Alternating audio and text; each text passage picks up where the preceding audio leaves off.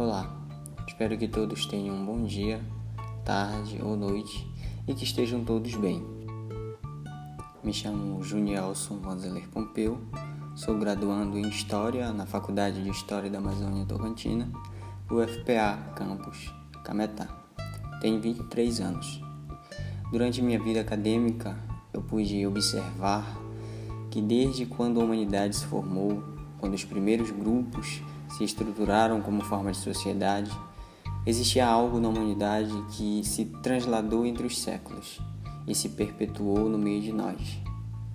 Quando surgiram as primeiras invenções, os primeiros avanços tecnológicos e científicos, as doutrinas da religião e filosofia imperaram sutilmente sobre as camadas sociais quando as maravilhas da eletricidade e os avanços se mostraram mutuamente presentes na Europa, deu-se o início da Era Dourada, ou Belle Époque, como preferirem.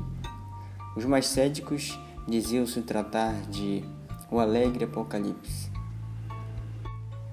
Naquele período, alguns países já esperavam e outros aguardavam ansiosamente por uma forma de evoluir em meio à formosura e à densidade política, econômica e religiosa da época.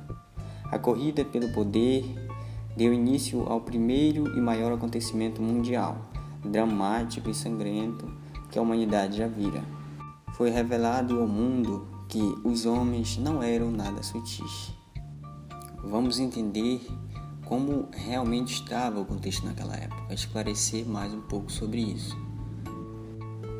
A França queria os territórios da Alsácia-Lorena, que estava né, o domínio da Alemanha. Já a Alemanha almejava algumas colônias da Inglaterra.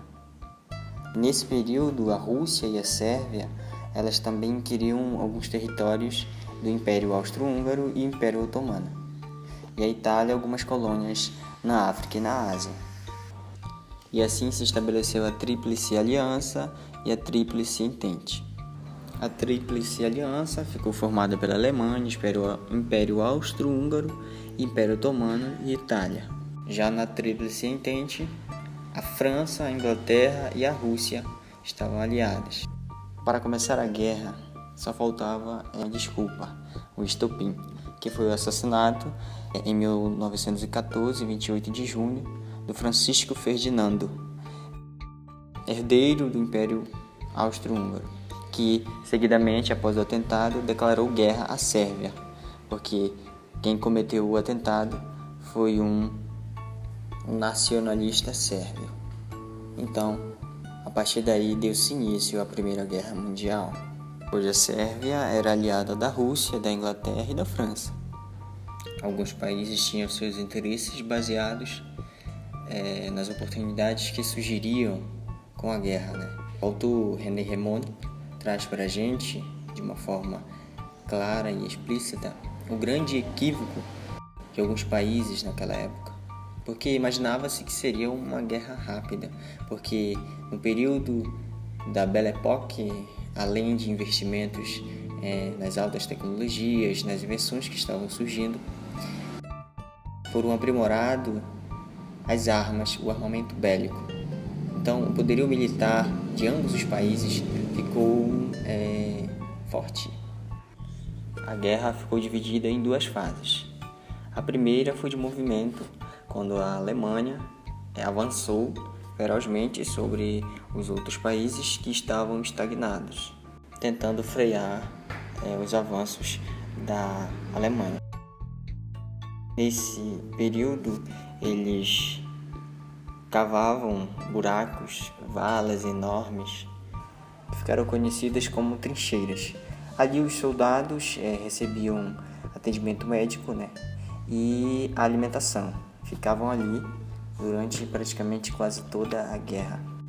No caso, essa ficou conhecida como a segunda fase da Primeira Guerra Mundial, que ficou conhecida como a Guerra de Trincheiras. Nesse período houve um, um pequeno abalo nas estruturas da Tríplice Aliança, que um país mudou para a Tríplice Entente, é, com algumas propostas, alguns interesses políticos e econômicos, sem contar nas rivalidades diplomáticas e imperialistas que já existiam de muito tempo. Em 1917, a Rússia sai da guerra por causa da Revolução Socialista que estava se desenvolvendo dentro do país. Mas isso é um outro assunto. Nesse contexto, os Estados Unidos entra na guerra, apoiando a Túlio Sentente, enviando ajuda médica e outros apoios, que foi essencial para a sua vitória. E em 1918, finalmente, o fim da guerra, né? entre aspas, porque esse primeiro conflito vai se desencadear mais tarde, ficará conhecido como a Segunda Guerra Mundial. Esse fim né, da Primeira Guerra Mundial trouxe muitas consequências é, dos países que foram vencedores em cima dos que foram derrotados e isso vai gerar muita revolta, é, o que desencadeará, por exemplo, no nazismo, como a Alemanha foi uma das principais penalizadas.